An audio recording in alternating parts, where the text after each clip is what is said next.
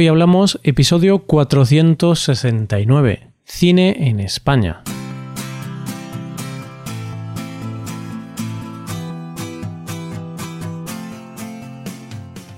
Bienvenido a Hoy Hablamos, el podcast para aprender español cada día. Ya lo sabes, publicamos nuestro podcast de lunes a viernes. Puedes escucharlo en iTunes, en Android o en nuestra página web. Recuerda que en nuestra web tienes disponible la transcripción y las hojas de trabajo de este episodio y de los episodios anteriores. Para acceder a esta transcripción tienes que ser suscriptor premium. Así que si quieres acceder a todo el contenido premium y además quieres apoyar la creación de este podcast, hazte suscriptor premium en hoyhablamos.com. Buenos días, querido oyente. ¿Me dejas que te haga una pregunta? Tranquilo que no es muy difícil. ¿Cuál es la última película que has visto en el cine? Fácil, ¿no? Y si te pregunto, ¿cuál es la última película española que has visto? Venga, te dejo que la pienses y mientras te cuento que precisamente ese es el tema del que vamos a hablar hoy.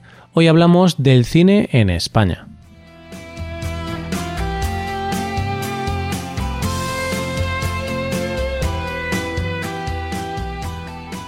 Hay muchas cuestiones que podemos hablar sobre el cine en España, pero antes de ponernos con esto, ¿ya sabes la respuesta a la pregunta? ¿Te ha resultado difícil decir un título? Pues tengo que decirte que no te preocupes, es normal. Lamentablemente los datos de la taquilla de las películas españolas son bastante, por decirlo de alguna manera, bastante pobres. Para que te hagas una idea, solo en la última semana se han estrenado seis películas españolas y solo una ha llegado al top 10 de las más taquilleras. Sí, yo también me he sorprendido al saber que había tantos estrenos españoles y quizá ese sea uno de los problemas, y es que no nos enteramos de estos estrenos, porque en España hay mucha producción, mucha, pero de la mitad de las películas ni nos enteramos de que las han estrenado o ni siquiera sabemos que existen. ¿Y por qué seguro que nos enteramos del estreno de cualquier película de Hollywood? Y no de las españolas? Pues simplemente por publicidad. En definitiva, no vas a ver lo que no sabes que existe. Y es que nos guste o no, el cine es industria y como industria su objetivo es ganar dinero. Sí, ya sé lo que estás pensando, que el cine es arte y claro que lo es, pero es un arte que cuesta mucho dinero y por lo tanto tiene que recuperarlo. Cuidado, eso no significa que se deba ganar dinero a cualquier precio.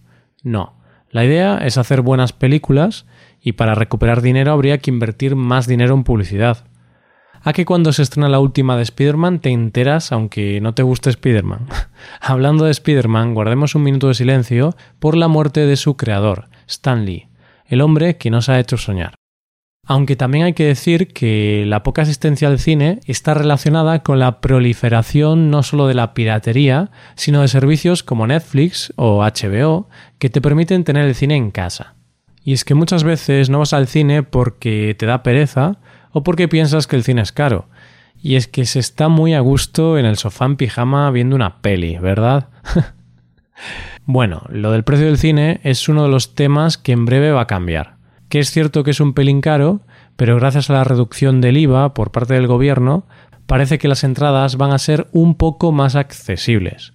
Y es que esta era una de las demandas del sector del cine, que el IVA, el impuesto, tenía que bajar del 21 al 10% para que pudiera ser accesible al gran público y no un producto de lujo. Pero bueno, por ahora sigue costando unos 8 euros, más o menos, por lo que para los españoles es un precio alto. Pero sin duda, los mayores enemigos de nuestro cine somos nosotros mismos. ¿Por qué digo esto? Pues porque yo tengo amigos que les dices, vamos a ver tal película, y te contestan, es española, yo paso. Y sí, es que los españoles tenemos muchos prejuicios con nuestro cine. Por decirlo de forma cómica, somos racistas de nosotros mismos. Te dicen, por ejemplo, es que las películas españolas son muy malas. Primero de todo, eso no es verdad, es falso. Estrenamos películas malas, regulares, buenas y muy buenas. Como en todos los países. ¿O es que todas las americanas son joyas? ¿Habéis visto Tarde para la Ira o La Isla Mínima? Pues son auténticas maravillas. También te dicen, es que las películas españolas siempre hablan de lo mismo. Una vez más, eso no es cierto. puede ser que hubo un tiempo que es verdad que se abusaba de determinados temas, pero hoy en día no es verdad. Puedes ver desde comedias, dramas, películas de género o lo que te dé la gana. Y bueno, es cierto que en España hemos hecho muchas películas de la guerra civil, pero bueno, también es cierto que sigue siendo un tema importante y también te digo, no escucho a los mismos decir que no ven películas norteamericanas porque solo hablan de Vietnam o de la Segunda Guerra Mundial. Igual me está saliendo un tema muy serio y pesimista, pero vamos, que no te vayas a pensar que todo es un desastre en el cine español. Tenemos películas súper taquilleras, tenemos a españoles triunfando fuera de nuestras fronteras y nuestras películas son premiadas fuera. De todas formas, no te pienses que no hay películas españolas que no hayan tenido mucha taquilla. De hecho, una película española es la segunda más taquillera de toda la historia en nuestro país. Es la película Ocho apellidos vascos, solo superada por Avatar. No está mal, ¿no? Aunque puede ser que tú sepas más del cine español que cualquiera de nosotros, porque, como se suele decir, nadie es profeta en su tierra. Y con el cine español pasa un poco eso es mucho mejor valorado fuera de nuestras fronteras que en nuestro país. Hoy en día tenemos a muchos de nuestros compatriotas triunfando en Hollywood. ¿O quién te crees que ha dirigido Jurassic World? Sí, sí, Bayona, el director español que hizo lo imposible.